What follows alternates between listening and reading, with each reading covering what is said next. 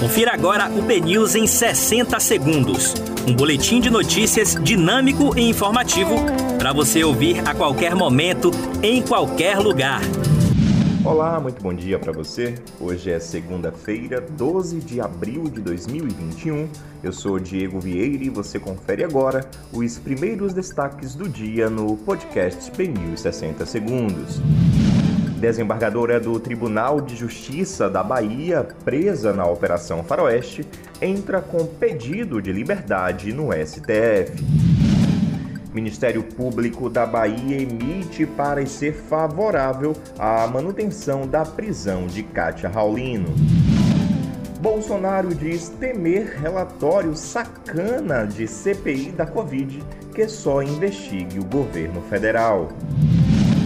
Comitê da Petrobras vê conflitos de interesses em dois indicados para conselho da empresa. Filho é morto a tiros e mãe pula do segundo andar para fugir no bairro de Massaranduba, em Salvador.